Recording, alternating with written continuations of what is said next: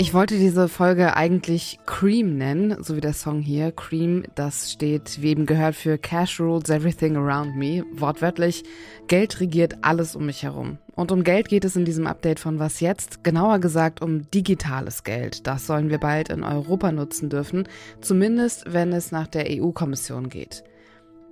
Etwas weiter mit einem anderen neuen Gesetzesvorhaben ist die EU in Sachen Datenschutz. Wir erklären heute, was es mit dem Data Act auf sich hat. Ich bin Azadeh Peschman und der Redaktionsschluss für diesen Podcast ist 16 Uhr. Die EU-Kommission hat heute einen Gesetzentwurf vorgestellt. Es geht darum, den sogenannten digitalen Euro einzuführen, also eine europaweite digitale Währung. Ein elektronisches Zahlungsmittel, mit dem man im Euroraum kostenlos zahlen könnte, entweder per Smartphone oder digitaler Geldbörse. Was uns diese neue Währung bringt, das weiß Kolja Ruccio aus dem Wirtschaftsressort der Zeit. Hallo Kolja. Hallo. Wie genau funktioniert der digitale Euro und was hat die Europäische Zentralbank damit zu tun? Ja, die Europäische Zentralbank, die äh, arbeitet schon länger an diesem Konzept für diesen digitalen Euro und würde ihn dann umsetzen, wenn er kommt.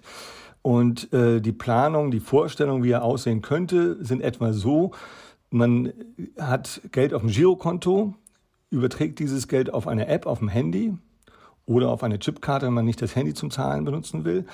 Und mit dieser App kann man dann überall in dem ganzen Euroraum bezahlen, im Supermarkt, Online-Shop, Eisdiele, überall diese digitalen Euro, die darauf gespeichert sind, die sollen ein gesetzliches Zahlungsmittel sein. Das heißt, im Regelfall müsste auch jeder das akzeptieren als, als Zahlungsmittel. Und äh, es wäre halt eine App, also oder eine, vielleicht gibt es ein paar Varianten dann, aber ein Zahlungsmittel, was man überall einheitlich benutzen kann und ohne Gebühren. Das ist auch ein wichtiger Punkt dabei. PayPal, Klarna, Visa, Apple Pay, Google Pay. Digitale Zahlungsdienstleistungen kann man jetzt schon in Anspruch nehmen. Wozu jetzt auch noch ein digitaler Euro? Ja, da gibt es mehrere Gründe, zwei wichtige. Der eine ist, man will in Europa unabhängiger werden von äh, ausländischen Konzernen, die viele dieser Zahlungsmittel, diese elektronischen Zahlungsmittel praktisch dominieren. Das sind vor allen Dingen US-Firmen, also PayPal, äh, Mastercard, Visa, Apple Pay, Google Pay, alles US-Konzerne. Und es ist ja der Wunsch da, man möchte halt auch in Europa eine eigene Zahlungsmittel haben, eine eigene Zahlungsmittelstruktur, damit man nicht völlig davon abhängig ist. Und der zweite Punkt ist tatsächlich diese Idee, es soll universell einsetzbar sein, so wie Bargeld. Jedem steht es zur Verfügung, ohne dass man Gebühren zahlt. Also eine Kreditkarte muss ich Gebühren zahlen. Die hätte ich in dem Fall nicht. Jeder Händler soll es annehmen. Jetzt ist es so, der eine Online-Händler nimmt vielleicht Apple Pay, der andere nimmt es nicht, der eine nimmt PayPal. Also das soll halt wirklich wie Bargeld komplett universell verfügbar sein. Das ist die Idee dabei. Gerade aus dem rechten Spektrum kommt Kritik an den Plänen. Vor allem die AfD fürchtet, dass der digitale Euro das Bargeld ersetzen könnte. Sind das berechtigte Einwände?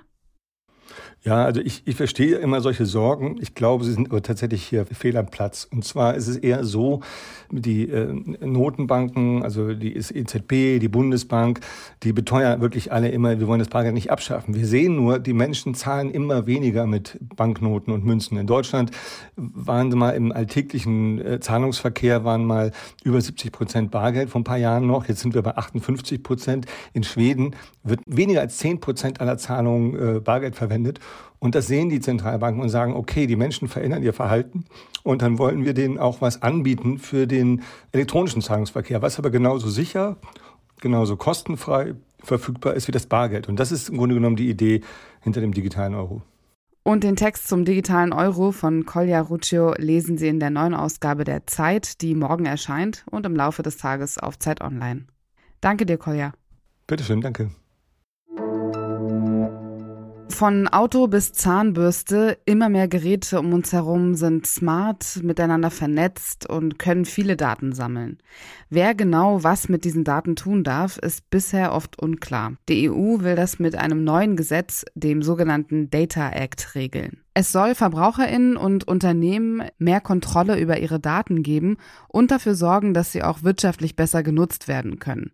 In Ausnahmefällen wie etwa Umweltkatastrophen sollen Regierungen auf Daten aus der Privatwirtschaft zugreifen können. Ein weiteres Ziel ist, dass große Technologieunternehmen verpflichtet werden, illegalen Zugriff auf bei ihnen hinterlegte Daten zu verhindern. Die Tech-Krisen sollen außerdem Regeln festlegen, die einen Anbieterwechsel für NutzerInnen vereinfacht. Unternehmen befürchten, dass sie das Gesetz dazu zwingen könnte, Firmengeheimnisse weiterzugeben und europäische Firmen dadurch weniger wettbewerbsfähig werden. Damit er in Kraft treten kann, müssen dem Data Act noch das EU-Parlament und die Mitgliedsländer zustimmen. Wir machen weiter mit einer Rekordmeldung. Über eine halbe Million Menschen sind im vergangenen Jahr aus der katholischen Kirche ausgetreten.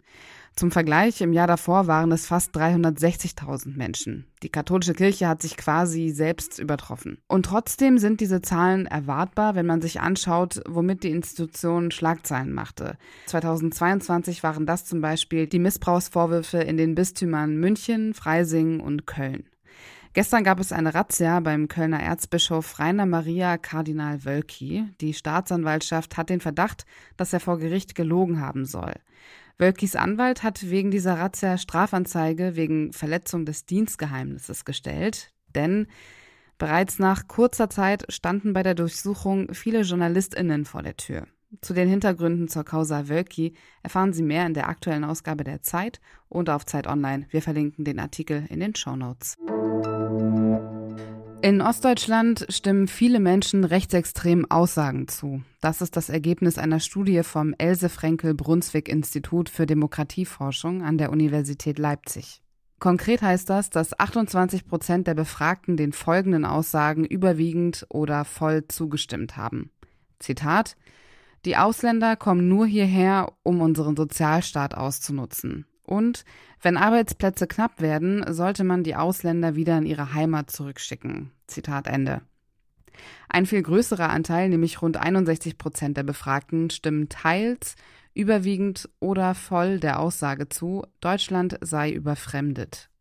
Fast ein Fünftel der Befragten wünscht sich in der deutschen Gesellschaft mehr Nationalgefühl. Außerdem sollte sich, wenn es nach den Befragten geht, die Politik zum Ziel setzen, Deutschland die Macht und Geltung zu verschaffen, die ihm zustehe. Natürlich, auch das stellen die AutorInnen der Studie fest, sind rechtsextreme Einstellungen kein exklusiv ostdeutsches Phänomen. Aber die Forschenden prognostizieren, dass wir mit einer stärkeren Polarisierung innerhalb der Gesellschaft rechnen können, während die Menschen immer weniger Bereitschaft zeigen, sich auf Aushandlungsprozesse einzulassen. Die AfD könnte von dieser Stimmung profitieren. Ob und wie sehr, das sehen wir dann im nächsten Jahr. Da finden Landtagswahlen in ostdeutschen Bundesländern statt, in Sachsen, Thüringen und Brandenburg. Was noch? Jeder Tag ist, überprüfen Sie, ob Ihr Passwort sicher ist, Tag, finde ich jedenfalls. Es gibt ja sämtliche automatisch generierte Möglichkeiten, wie man ein sicheres Passwort erstellen kann.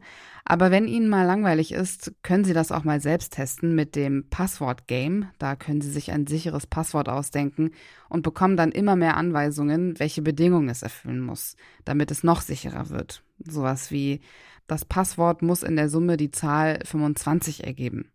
Ich muss natürlich relativ schnell wieder aufhören, dieses Spiel zu spielen.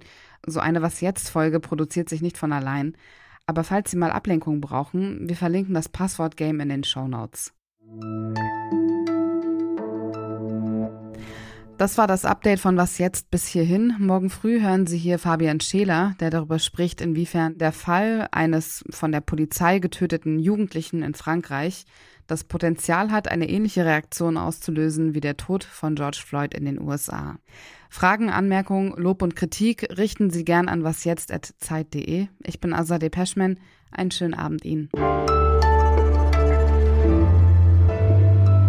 Übrigens ein Land, wo man wirklich alles mit Karte bezahlt, inklusive ein Kaugummi, ist Brasilien. Das war zumindest schon 2011 so, als ich da war.